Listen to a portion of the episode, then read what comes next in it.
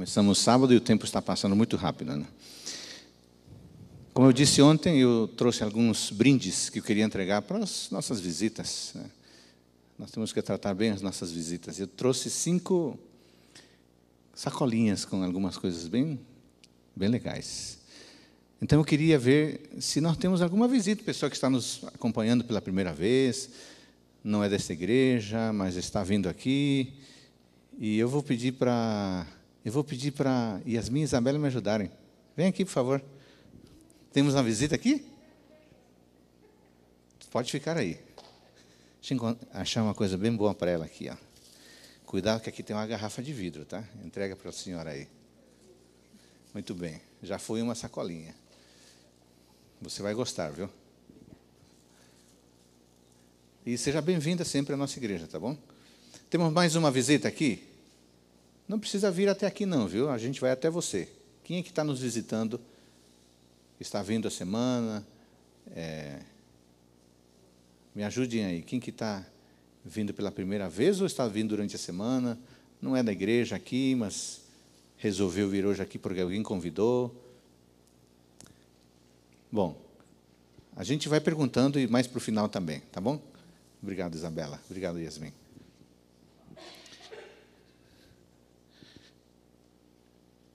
Muito bem, irmãos. O nosso tema de hoje é um tema realmente muito importante. Hoje vamos falar sobre o selo de Deus. Amanhã, quinta-feira, vamos falar sobre Vamos começar no sábado. No sábado vamos falar sobre a volta de Cristo. Na sexta-feira vamos falar sobre o tema da salvação. E amanhã, quinta-feira, o nosso tema é sobre a oportunidade de, de salvação no tempo oportuno, que é o tempo da graça. Deus é gracioso, Deus é, é paciente, espera, mas vai chegar um momento em que o tempo vai acabar. Vamos tratar desse tema amanhã. Hoje vamos falar sobre sobre o tema do selo, o selamento, o selo de Deus. Infelizmente, a gente não vai poder projetar, por razões técnicas, o esboço, mas o esboço já está lá no computador da igreja. Se alguém quiser depois pegar, fique à vontade, tá bom? Amigos, a senhora Lenguate escreveu há mais de 100 anos o seguinte: Chegou o tempo quando todos os que têm interesse em sua salvação deveriam inquirir com seriedade e solenidade o que é o selo de Deus. Normalmente, o tema do selo de Deus, ele aparece juntamente com o tema da marca da besta. Mas por, por diversas razões, o tema da marca da besta, ou do número da besta, é mais estudado, é mais analisado, ou chama mais atenção. Mas hoje eu queria dedicar o tempo deste culto para pensar um pouquinho justamente sobre o selo de Deus, para tentar compreender o que, que é esse assunto. É, há um versículo que nós já lemos ontem à noite, em Apocalipse, mas eu queria que você me acompanhasse de novo hoje, Apocalipse capítulo 22. Em Apocalipse capítulo 22, versículo 11, nós temos uma situação muito interessante. Esse versículo descreve os tempos finais esse versículo descreve no contexto da batalha final entre o bem e o mal. Aliás, essa, esse assunto da batalha entre o bem e o mal é, é um tema bíblico, mas se você buscar nas narrativas extra-bíblicas, ou seja, fora da Bíblia, você vai perceber que a luta entre o bem e o mal é um tema que acompanha praticamente todas as culturas. Se você consultar os mais renomados é, renomados estudiosos das religiões, você vai perceber que é, esse tema está presente desde a antiguidade, desde as religiões mais remotas. Mircea Eliade, Mircea Eliade é talvez o mais reconhecido estudioso das religiões antigas. Escreve Mircea, mas pronuncia Mircea. É um pesquisa, foi um pesquisador romeno. Se você quiser saber sobre antigas religiões, mitos religioso, você teria que estudar e ler a obra desse senhor. Ele tem um livro, entre tantos, um livro chamado O Mito do Eterno Retorno. Nessa literatura, ele aborda as antigas religiões, os mitos religiosos. E você percebe claramente, e ele não tem nenhum, ele não é um teólogo, não é um cristão, ele é alguém que faz um relato da antiguidade. E você percebe que a luta entre o bem e o mal fazia parte, faz parte das culturas. Faz parte das culturas. Então, é, os mais renomados mitólogos também, é, eles é, atestam que esse assunto de o bem, o mal, alguém que faz alguma coisa certa, mas depois vem outro e desfaz, isso não é uma invenção dos cristãos. Esse é um relato desde a antiguidade.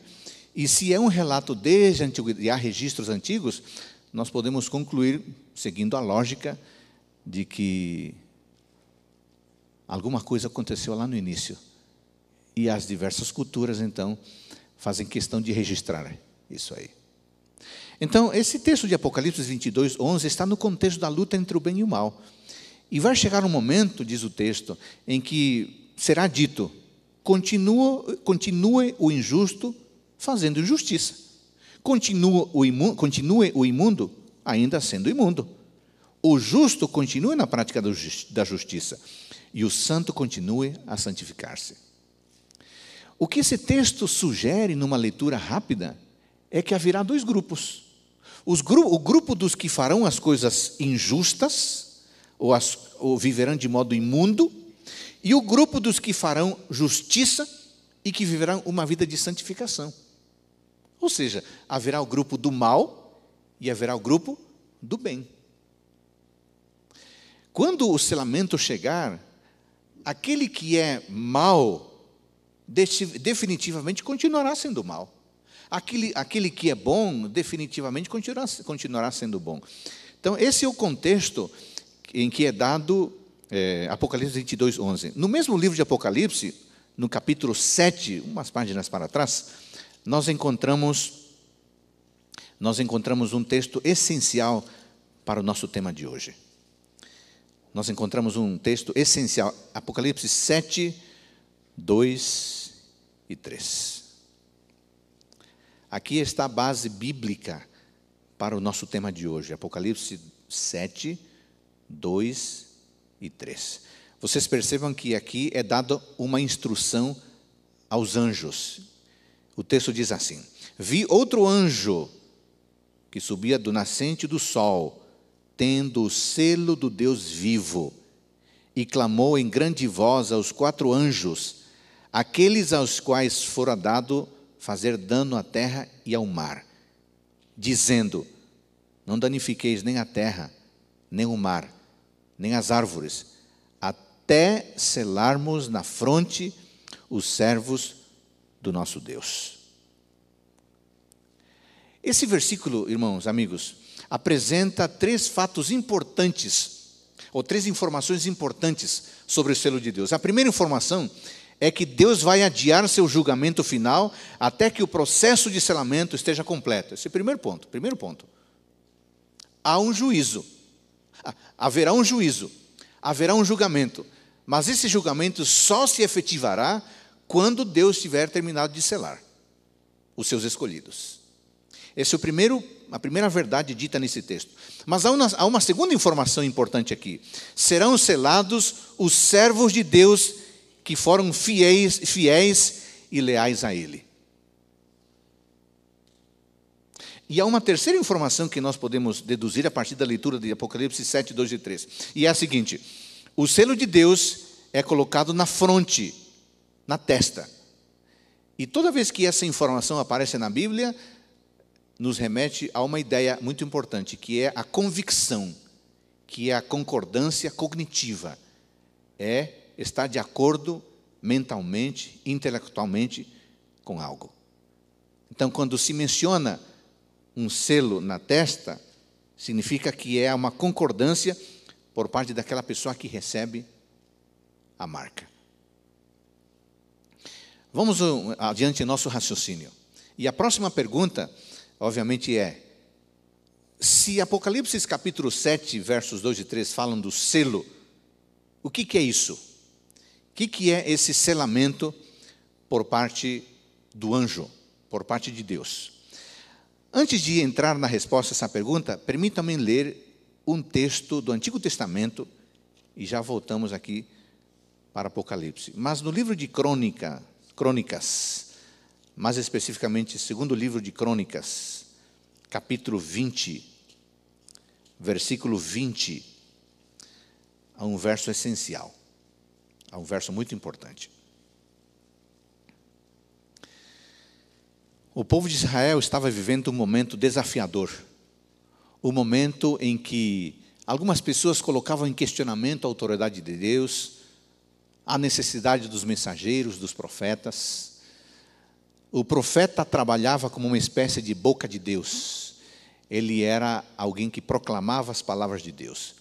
Nesse contexto de necessidade de conhecer a vontade divina, nesse contexto de compreender e aceitar os caminhos de Deus, segundo Crônicas 20, 20, registra uma verdade fundamental da palavra de Deus. Eu vou ler todo o texto, mas do meio em diante é o que nos interessa. Diz assim, segundo Crônicas 20, 20. Pela manhã cedo, se levantaram e saíram ao deserto de Tecoa. Ao saírem eles, pôs-se Josafá em pé e disse: Josafá, Josafá foi um rei um rei do povo de Deus. Josafá fez muitas coisas boas, mas algumas vezes Josafá foi vacilante. Ele, por exemplo, fez acordo político, religioso, com que não deveria fazer. Mas Josafá teve alguns momentos de clareza, alguns, momentos, alguns insights assim, muito fortes. E aqui certamente ele está falando em nome de Deus, porque essa afirmação que ele faz aqui se repete ou é sustentada em diversos outros textos. Então, Josafá pôs-se em pé e disse: Ouvi-me, ó Judá, e vós, moradores de Jerusalém, crede no Senhor vosso Deus e estareis seguros. Crede nos seus profetas e prosperareis. Vejam vocês como o, o, o rei Josafá coloca os profetas o boca de Deus, os mensageiros de Deus, num posicionamento, num nível de extrema importância. O profeta diz que enquanto crer em Deus nos traz segurança, crer nos profetas nos traz prosperidade. E quando ele diz assim, crer nos profetas, não significa crer necessariamente na pessoa do profeta, mas significa crer na mensagem do profeta. Obviamente, a pessoa do profeta também legitima a sua mensagem. Mas os profetas são homens, foram homens falhos também, seres humanos como nós. Aqui, a, a, a, advertência é: precisamos crer naquilo que os profetas dizem, porque se nós crermos neles, prosperaremos. Eu faço, faço aqui um parênteses para dizer que a Igreja Adventista do Sétimo Dia é uma igreja que leva a sério o Antigo Testamento e o Novo Testamento. Nós acreditamos que há uma continuidade na narrativa do Antigo Testamento e do Novo Testamento. Nós acreditamos que aquilo que o Antigo Testamento diz fica esclarecido no Novo Testamento. Nós acreditamos que aquilo que o Novo Testamento diz se embasa no Antigo Testamento. Então, nós não nós não acreditamos, a teologia adventista, numa descontinuidade. Aliás, ao contrário, nós acreditamos num processo de continuação, onde a verdade resgatada no Novo Testamento fica mais clara, fica mais evidente e fica exatamente clara como deveria ser, porque a pessoa de Jesus aparece no Novo Testamento. Então, nós, na teologia adventista, baseada na Bíblia, nós levamos a sério o Antigo Testamento e o Novo Testamento. Portanto, para nós, esse texto é muito importante. É tão importante que, quando se levantaram mensageiros nesta igreja, os nossos pioneiros disseram: peraí, a Bíblia diz que tem profetas, que e, o, e o dom de profecia continua, mas ele é um verdadeiro profeta? No ministério de Ellen White, nós acreditamos, a partir de base bíblica, não dá tempo de entrar nesse assunto, porque não é o nosso tema hoje, mas no ministério de Ellen White, nós temos a confirmação de que Deus falou e nos fala ainda através de profetas. Muito bem, fazendo essa digressão, eu quero voltar aqui à pergunta: qual é o selo que o anjo colocará na testa conforme Apocalipse 7, 2 e 3. Eu fiz argumentação sobre uh, o, o, dom de profecia, porque aqui eu, agora eu quero utilizar consistentemente alguns, algumas, alguns textos e citações de Ellen White. Ela diz que esse selo colocado na testa é uma operação que os anjos de Deus realizam e consiste, diz ela, na impressão dos princípios da lei de Deus na vida dos fiéis que estão preparados para isso. Então preste atenção a isso. O selamento significa a gravação dos princípios da lei de Deus em nossa vida. Ora, ora, ora, eu não precisaria de Ellen White para saber disso, porque o hebreu já me disse que Deus colocará o que no meu coração? Os seus mandamentos, as suas verdades. Então, o que White está dizendo é apenas confirmar o que os profetas do Antigo Testamento, os profetas bíblicos, já haviam dito, do, do Antigo Testamento e do Novo Testamento. Então, ser selado por Deus significa ter os princípios da sua lei em nossa vida. Aí você pergunta: quais são os princípios da lei de Deus? Bom, aí você teria que considerar todo o arcabouço bíblico, Antigo Testamento, Novo Testamento. Mas se você quiser um resumo, você pode ter o resumo em Êxodo capítulo 20. Se você quiser um resumo no Novo Testamento, você tem um resumo em Mateus, Mateus capítulo 5, 6 e 7. Mas Êxodo capítulo 20, os Dez Mandamentos, é o melhor resumo que nós temos daquilo que representam as leis, os mandamentos de Deus. Nós costumamos olhar para os mandamentos, algumas vezes de um modo negativo. Não, não farás, não isto, não aquilo. Mas, na verdade, essa linguagem negativa foi dada num contexto de escravidão. Ficaria muito difícil dizer a escravos de 400 anos: gente, por gentileza, façam isto. Porque era difícil, né? Gerações e mais gerações de escravos dificilmente entenderiam uma linguagem muito gentil. Queridos, filhinhos, por favor, para se adequar ao linguajar que eles tinham naquela época, Deus foi um pouco mais, digamos assim, proibitivo na sua expressão dos seus princípios ali em Êxodo capítulo 20. Mas um estudo muito rápido muito, não precisa ser teólogo para descobrir rapidamente, numa leitura atenta, que Êxodo 20 traz uma linguagem positiva por trás de uma linguagem negativa. Princípios. E eu aqui quero mencioná-los, porque o selamento, o selamento implica na gravação dos princípios da lei de Deus em nossa vida, através das nossas capacidades cognitivas. Então, se você quiser conferir, vá aí comigo, em Êxodo capítulo 20, versículos do 1 até o 17, aí você tem os 10 mandamentos. Mas eu quero olhar a partir dos princípios e não a partir das proibições. Mandamento número 1 está no verso 3, é o princípio da lealdade. Deus quer gravar em nosso coração, a nossa mente, o princípio da lealdade. É o que significa, não terás outros deuses, é ser leal. O segundo princípio está no verso 2, perdão, nos versos 4, 5 e 6, que é o segundo mandamento. E o princípio é culto correto. Deus quer gravar em nossa vida o princípio de um culto correto. O terceiro princípio está no versículo 7. É o princípio da reverência. Deus quer que nos relacionemos com Ele num espírito de reverência. Se nós temos respeito com as autoridades, quanto mais deveríamos ter respeito com Deus, que é a autoridade do universo. O princípio número 4 que Deus quer gravar em nossa vida e que é, que é o processo de selamento em nosso caráter é o mandamento número 4, que está nos versos 8, 9, 10 e 11. E é o princípio da santidade. Deus quer que nós sejamos pessoas santas, pessoas separadas para um determinado fim. E para que isso fosse possível, Ele nos coloca semanalmente para que vivamos um dia santo, que é o dia do Senhor, o dia de sábado. O quinto princípio está no verso 12, que é o princípio do respeito à autoridade. representada aqui pelo respeito aos nossos pais. Se alguém não respeita os seus pais, dificilmente vai conseguir respeitar qualquer outro tipo de autoridade. E se alguém respeita a autoridade dos pais, certamente vai ter respeito às autoridades. Respeito, no caso aqui, não significa necessariamente concordar com a autoridade, quando, especialmente quando ela nos quer fazer agir de modo contrário à lei de Deus. Mas ainda não concordando, nós temos respeito pelas autoridades. Onde é que aprendemos isso? No quinto mandamento, no respeito aos nossos pais.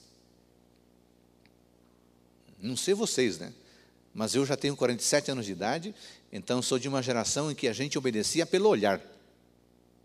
Não tinha discurso. O discurso era o olhar. A dona Maria, minha mãe, olhava e a gente sabia exatamente o que fazer. Interessante, né? O olhar tinha um discurso. Hoje, às vezes, os pais precisam falar tanto e depois de um discurso longo, o filho ainda retruca. Esse negócio de retrucar, de contestar, não era parte, não foi parte da minha educação. E eu não tenho nenhum trauma por isso. Eu acho que não. Eu acho que sou uma pessoa normal, dentro do que é possível ser normal. Agora, é, é muito interessante que o, o, a família seja o espaço núcleo onde todos nós aprendemos a respeitar. O sexto princípio que Deus quer gravar em nossa vida, e isso é parte do processo de selamento, está no verso 13, que é o princípio do respeito à vida. Em todas as suas manifestações. O sétimo princípio que Deus, Deus, quer gravar em nossa vida, e isso é parte do processo de selamento, é, é o sétimo mandamento, que é, está no verso 14, e é o princípio da pureza. Aqui, especificamente mencionada a pureza sexual, mas obviamente entendemos a pureza em todas as manifestações que a vida permite. O oitavo princípio que Deus quer gravar em nossa vida, e isso é parte, isso é parte do processo de selamento, é o princípio da honestidade, que é o mandamento número oito. Deus quer que sejamos honestos. E quando Ele nos selar, Ele reconhecerá que nós temos mantido, pela graça dEle, uma vida de honestidade. O nono princípio que Deus quer colocar em nossa vida, e isso é parte do processo de selamento, é o princípio da veracidade. O mandamento diz: não dirás falso testemunho. Seremos pessoas sempre verdadeiras. E, finalmente, o último, o último princípio que Deus quer gravar em nossa vida, e isso é parte do processo de selamento, é o princípio do contentamento. Não cobiçarás, diz ele. Contente-se com o que você tem, porque quem não se contenta com o que tem, corre o risco de não desfrutar do que tem e não ter nunca o que acha que teria. Então, contente-se. Se vier coisa melhor, beleza. Se não vier, pelo menos você desfrutou do que tinha. Vocês percebem como esses princípios são impressionantemente simples? Ah, você já pensou uma sociedade que guardasse todos esses princípios? Como que você acha que seria uma sociedade, um país, onde todos nós pudéssemos guardar esses dez princípios? Vou repeti-los lealdade, culto correto, reverência, santidade, respeito à autoridade, respeito à vida, pureza, honestidade, veracidade, contentamento. Alguém uma vez citou, não sei qual a fonte, mas alguém uma vez citou que no mundo há pelo menos, pelo menos 32 milhões de leis, todas as quais se resumem aos dez mandamentos de Êxodo 20. Sabe o que, que, que, que Deus quer, que Deus quer fazer ao dizer que quer nos selar, Ele quer gravar os princípios da Sua lei em nosso coração. Isso é uma coisa muito boa. Porque se Deus gravar esses, esses princípios na nossa vida, nós seremos pessoas leais, nós daremos, prestaremos o culto correto, seremos pessoas reverentes, seremos pessoas santas, seremos pessoas respeitosas à autoridade, seremos pessoas respeitosas à vida, seremos pessoas puras, seremos pessoas honestas, seremos pessoas verdadeiras e seremos pessoas que se contentam com o que têm. Não seria uma coisa boa? Aqui neste país as leis são dez. Certamente seria um país diferente, né? Muito bem, então, esses, esses princípios das, das leis de Deus, como resumidas aqui nos Dez Mandamentos, é, fazem parte então do selo que será colocado na testa. Esse selo, diz Ellen White, que eu já citei, e eu já justifiquei porque nós, adventistas, cremos nela. É, esse selo na testa é uma marca que os anjos podem ler, mas os seres humanos não podem ler, de tal forma que você não saberá se você tem ou se o seu amigo vizinho tem. É só os anjos que vêm.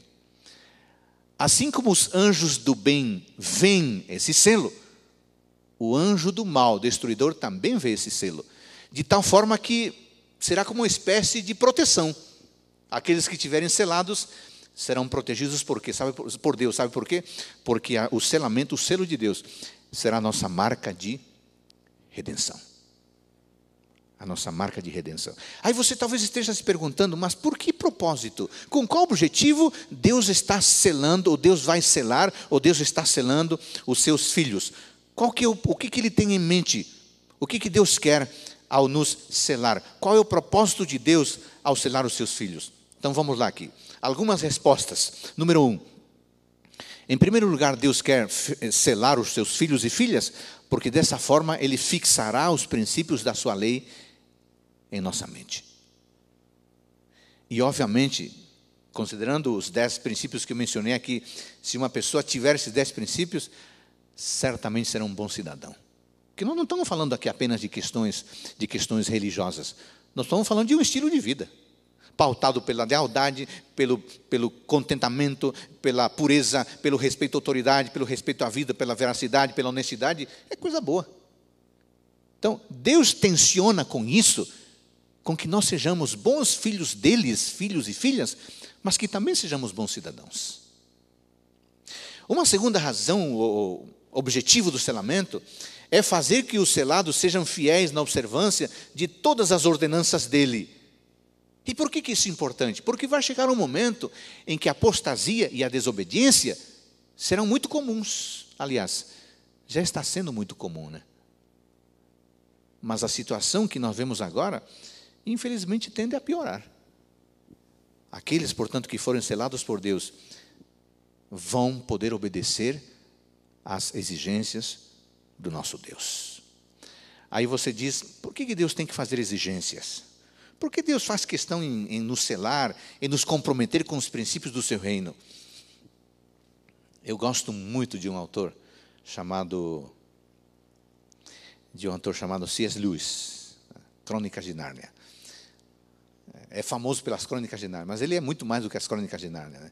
Ele foi descoberto recentemente pelas Crônicas de Nárnia, mas ele é autor de mais de 50 livros, muitos dentre os quais livros técnicos. O C.S. Lewis, um famoso professor, professor, eh, professor crítico literário inglês, na verdade irlandês, mas viveu quase a vida inteira na Inglaterra, foi professor das duas mais famosas universidades da Inglaterra, é, Cambridge e Oxford. É, e eh, C.S. Lewis é um dos meus autores prediletos. E o seu livro Cristianismo Puro e Simples, que aliás eu sugiro a sua leitura, editora Martins Fontes. Aliás, a editora Martins Fontes não é uma editora cristã, evangélica, não, é uma editora secular, uma editora boa. E o livro do C.S. Lewis, eh, Cristianismo Puro e Simples, é um clássico, mas é um livro tão bom que essa editora, sem nenhum cunho religioso, publicou esse livro aqui no Brasil. É um livro impressionante. Se você quer fortalecer o, assim, o seu conhecimento básico do cristianismo de uma maneira simples e essencial, leia esse livro, Cristianismo Puro e Simples. É, o C.S. Lewis, nesse livro Cristianismo Puro e Simples, ele usa a metáfora do dentista. Temos um dentista aqui entre nós? Temos algum profissional da odontologia aqui entre nós? A comparação é positiva, viu? O C.S. Lewis diz assim que ele compara Deus, Jesus Cristo, e as suas exigências a um dentista. Eu acho muito interessante. C.S. Lewis era, era mestre em usar metáforas. Porque você sabe, né? Jesus Cristo também era mestre em usar metáforas, né? chamadas de parábolas. C.S. Lewis diz que é, Jesus Cristo é como um dentista. Então você vai ao consultório, à cadeira do dentista, e você diz, doutor, tem um, uma dor bem aqui. Aí você tem uma dor localizada. E o dentista, com muita presteza, vai ajudar a resolver esse problema. Mas dentista que é bom, ele não fica olhando só aquele problema, não é verdade? Ele vai fazer uma revisão bucal. E ao final da consulta, você que achava que tinha só aquele probleminha daquela cárie, vai descobrir que na verdade você tinha 556 cáries. E você achava que só tinha uma. Mas sabe o que acontece? O, o dentista, ele vai resolver aquele problema. Mas ele é tão bom, ele é tão profissional, ele é tão responsável, tão cuidadoso, que ele vai fazer por você mais do que aquilo que você acha que você precisa. Porque no final das contas, ele sabe mais do que você qual a situação dos seus dentes. Sabe por que, que Jesus Cristo, porque Deus é exigente? Porque Ele sabe mais do que nós das nossas necessidades. Jesus Cristo é o dentista espiritual. Você se ajoelha diz assim: Deus, preciso tanto disto, estou passando problema por aquilo, minha mãe não sei o quê, meu parente, eu estou sofrendo, me ajude. Deus sabe, vai resolver tal, provavelmente vai resolver esse problema, mas Ele é tão bom, Ele é tão responsável, que Ele vai fazer por você mais do que resolver aquele problema pontual. Só que ao fazer isso, Ele vai invadir a sua vida e vai colocar a sua vida de pernas para o ar. Assim como você, quando entrou do dentista, achava que tinha uma cárie e descobriu que você vai ter que fazer um tratamento de seis meses. Deus é bom demais para ser irresponsável. Ele sabe que se Ele não colocar os seus princípios no nosso coração, nós não poderemos viver da melhor maneira que nós poderíamos viver. Por isso, num processo voluntário da nossa parte, porque nós damos acesso a Deus, nós permitimos que Ele não vai forçar a nossa vontade, nós permitimos que Ele faça isso, nesse processo voluntarioso da nossa parte, Deus que é tão bom, Ele vai colocar os seus princípios no nosso coração. Ele vai fazer isso com a nossa permissão e vai fazer isso para o nosso benefício. Um, uma terceira resposta: qual o objetivo do selamento? É preparar os seus filhos e filhas para que passem firmes pelo tempo da angústia. Sabe por quê? Porque o selamento de Deus será uma espécie de marca de redenção. O anjo do mal, o anjo destruidor, não poderá tocar aqueles que foram selados por Deus, porque aqueles que foram selados por Deus serão marcados pelo princípio ou pelo, pela proteção redentiva do Senhor Jesus Cristo. Finalmente, uma quarta razão é que Deus precisa nos selar para preservar-nos da destruição final. Somente os selados serão preservados da destruição final, do juízo final, que vai eliminar aqueles que, infelizmente, não quiseram entregar sua vida a Deus. Indo para o final do nosso tema aqui, eu quero responder só mais uma pergunta. Quais os requisitos para receber o selo de Deus? Talvez isso seja o mais importante do nosso tema de hoje. O que, que eu preciso fazer? Eu quero ser selado. Obviamente você quer receber o selo de Deus, que na verdade é uma marca de redenção. O que, que você e eu precisamos fazer? Basicamente, três coisas. A primeira, precisamos refletir plenamente o caráter de Deus, o, o caráter de Jesus. E Jesus era uma pessoa que tinha um caráter bondoso, respeitador, se você tomar os dez princípios de Êxodo 20 e os aplicar à vida de Jesus, você vai, você vai chegar à conclusão que Jesus era leal, que Jesus ofereceu um culto correto ao Pai, que Jesus era reverente, que Jesus era santo, que Jesus respeitava a autoridade respeitava a autoridade.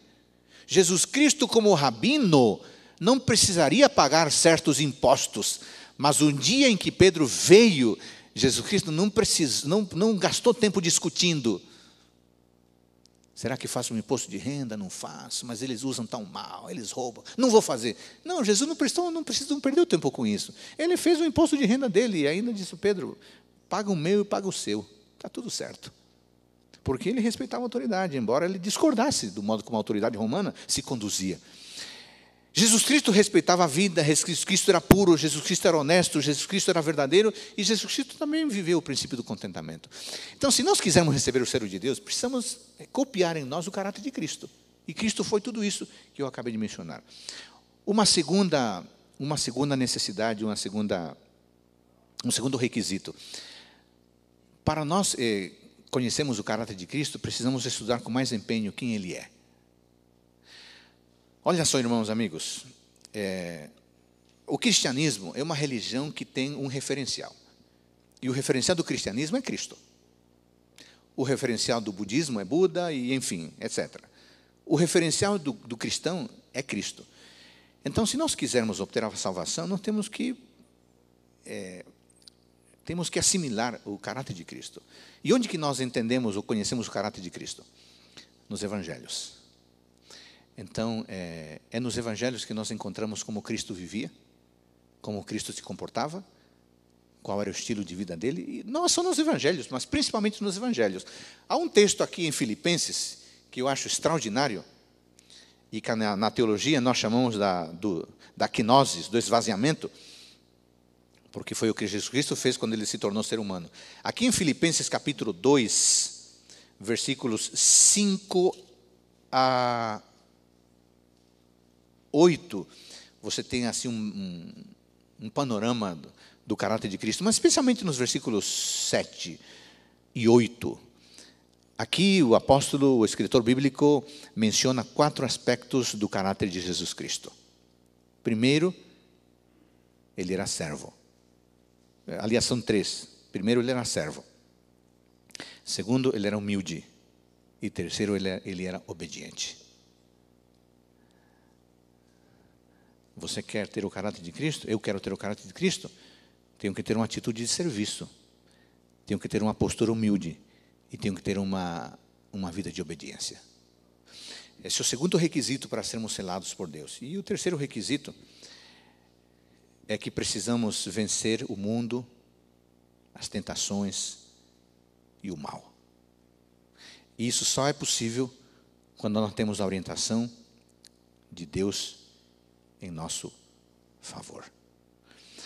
Eu quero terminar, irmãos, amigos, com uma última pergunta aqui.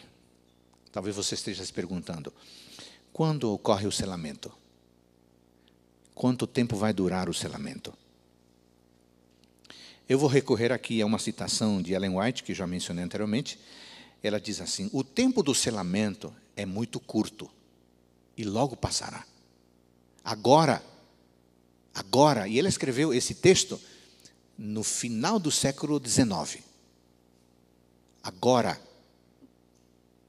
o tempo do selamento, é, aliás, agora, enquanto os quatro anjos estão contendo os ventos, é o tempo de fazer firme a nossa vocação e eleição. Então, a pergunta é: quando ocorre o selamento? A resposta está ocorrendo agora. Quando ocorre o selamento? Está ocorrendo agora. Está ocorrendo agora.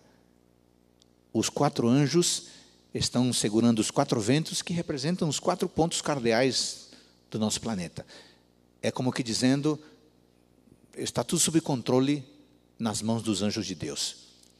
Por quê? Porque Deus está segurando o inimigo para que então ele possa fazer o processo de selamento em cada um de nós. Tem mais uma citação interessante, importante dela, a esse respeito diz assim: "O mais poderoso dos anjos tem na mão o selo do Deus vivo, ou daquele que é o único que pode dar a vida, que pode gravar nas frontes o sinal ou inscrição dizendo quem será a quem será concedida a imortalidade, a vida eterna. E a voz desse mais elevado dos anjos, que tem autoridade para ordenar os quatro anjos que seguram os quatro ventos, até que se realize essa obra e até que ele ordene que sejam soltados.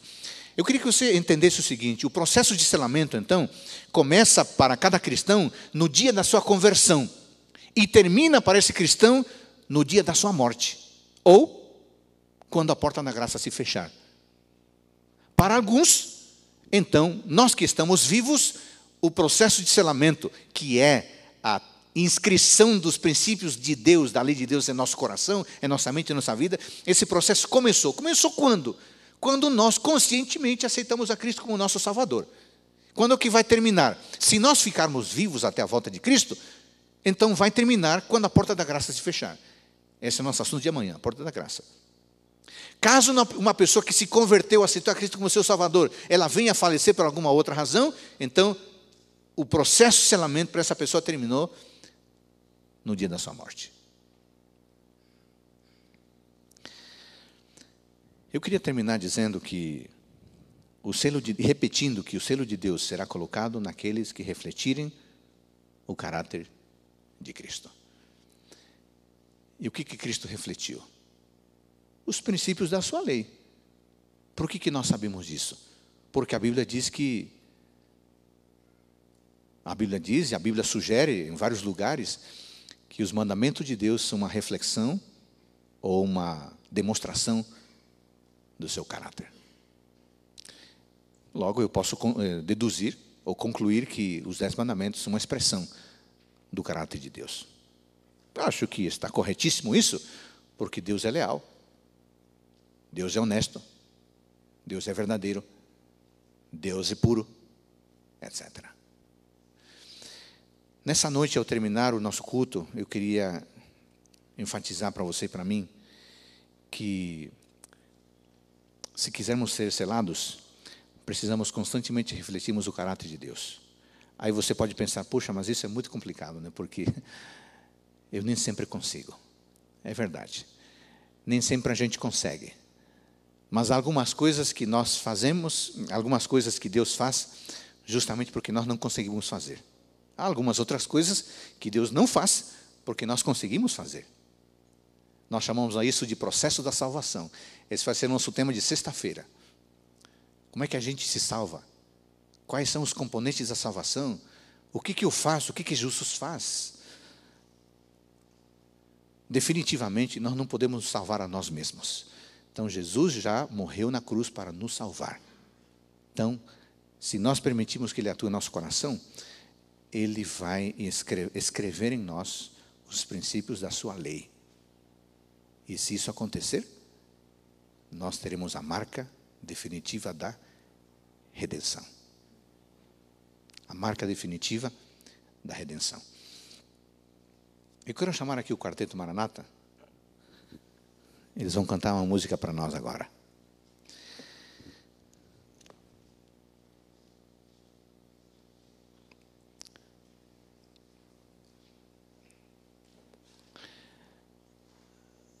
A música que eles vão cantar se chama Enquanto Ele Não Vem. E, obviamente, essa semana toda, nós temos falado, enfatizado os eventos finais.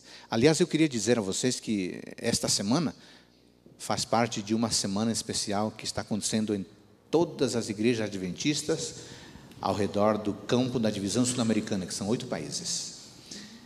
Nesta semana, assim como este ponto de pregação aqui na Igreja Central de Brasília, estamos tendo hum, em oito países da América do Sul aproximadamente 30 mil pontos de pregação.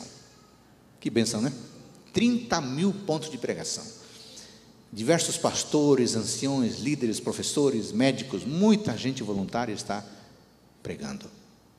E nós estamos falando do amor de Deus, nós estamos falando da salvação que Deus nos oferece. Mas enquanto Ele não vem, o que, que a gente faz? Enquanto Ele não vem, o que, a gente faz? Eu queria que o quarteto cantasse essa música agora, mas eu queria, eu queria fazer o seguinte convite. Você não precisa vir aqui à frente, não. Mas eu queria que você pensasse numa pessoa que você gostaria que essa pessoa se preparasse, enquanto ele não vem, que essa pessoa se preparasse para receber Jesus Cristo em sua vida. Já pensou numa pessoa? Uma pessoa que você gostaria que essa pessoa se preparasse agora, enquanto ele não vem, agora, enquanto a porta da graça está aberta. Já pensou numa pessoa? Pensa nessa pessoa e guarda essa pessoa no coração. O quarteto vai cantar e depois nós vamos fazer uma oração especial. Pode ser assim? Já escolheu a pessoa no seu coração, na sua mente? Então ouçamos com atenção, por favor.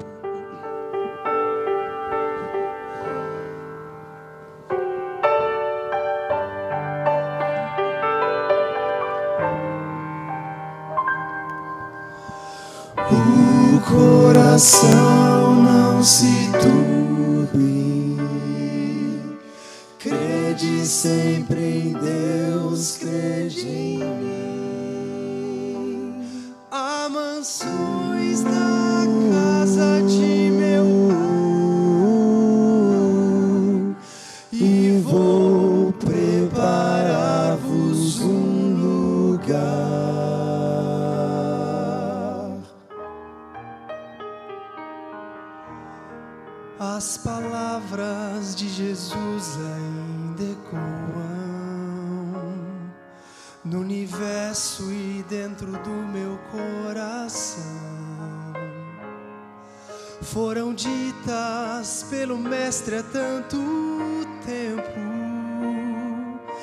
são tão incrivelmente atuais. Quando vejo as notícias, vejo o mundo quase a ponto de se desintegrar. Eu me lembro da promessa tão preciosa de que Cristo muito em breve vai voltar. Mas enquanto ele não vem, sigo esperando, sigo esperando, sigo esperando enquanto ele não vem. Sigo com, sigo com fé, levanto os meus olhos para o alto. Meu coração me diz, ele está vindo. Os meus dias pensando pode ser hoje talvez um dia ou dois depois de amanhã. Amanhã o que importa saber é que ele volta. e vem para recolher os que já são seus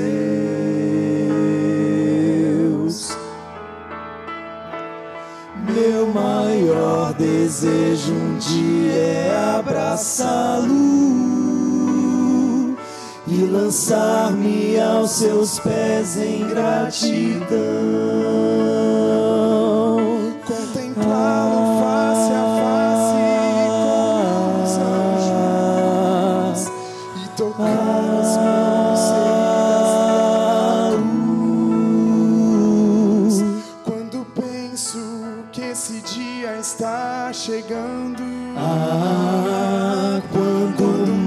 já não mais existirá, eu me animo e renovo as minhas forças na certeza de que o céu será meu lar. Mas enquanto ele não vem,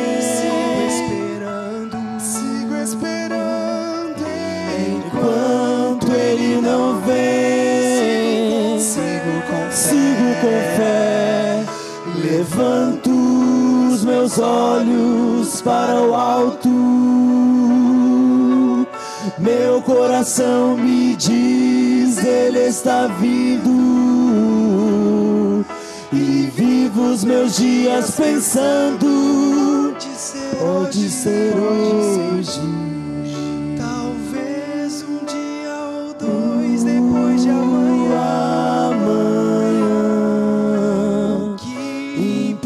Saber é que ele volta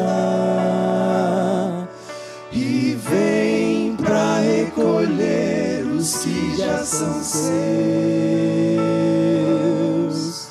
E vem para recolher os que já são seus.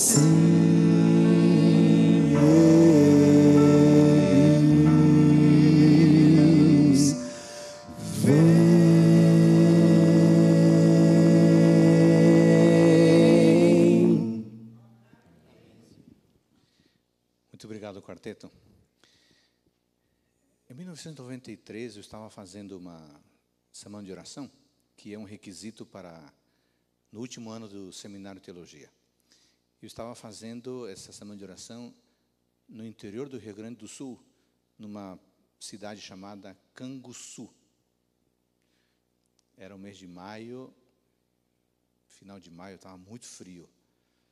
E choveu bastante aquela semana. E juntamente com um irmão chamado Adão e um Chevrolet é, vermelho, nós visitamos todos os irmãos naquela semana, subindo o morro e Fomos em cada casa. E eu levava violão, uma Bíblia, e eu cantava um hino para as pessoas e lia a Bíblia. Conversávamos um pouco e íamos para a próxima casa. Mas chegamos numa casa de uma senhora de pouco mais de 90 anos. E já estava cega. Ela não podia enxergar nada.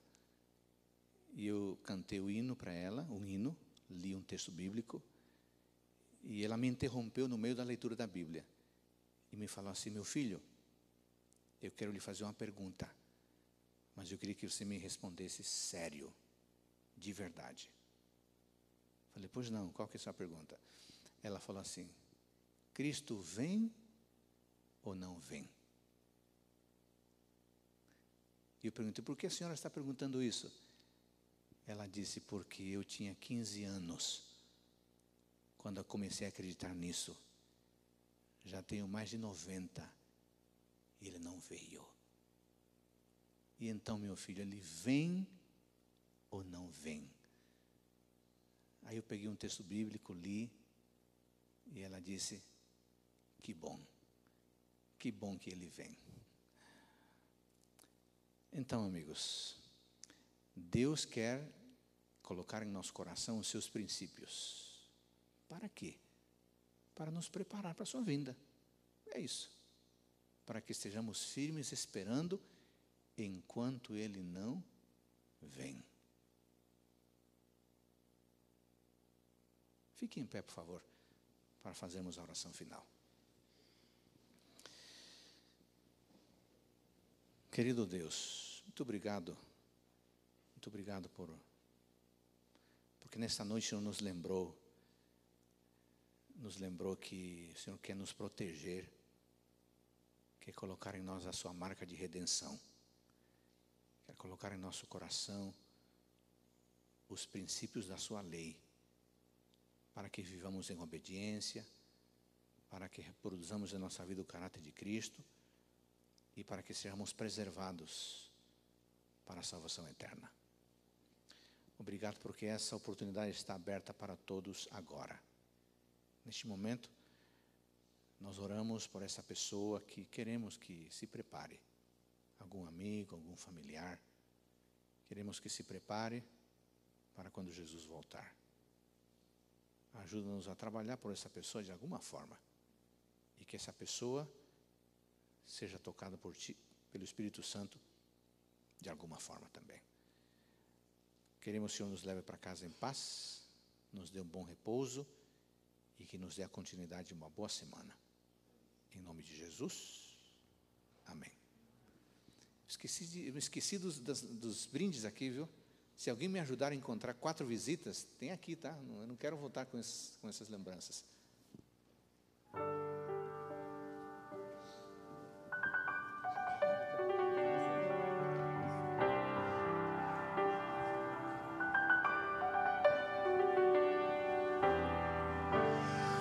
O Senhor te abençoe e te guarde.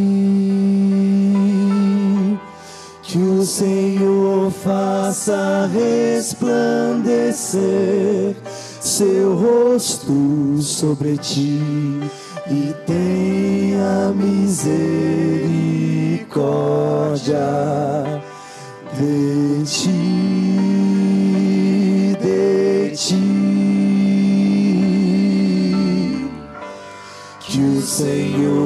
Senhor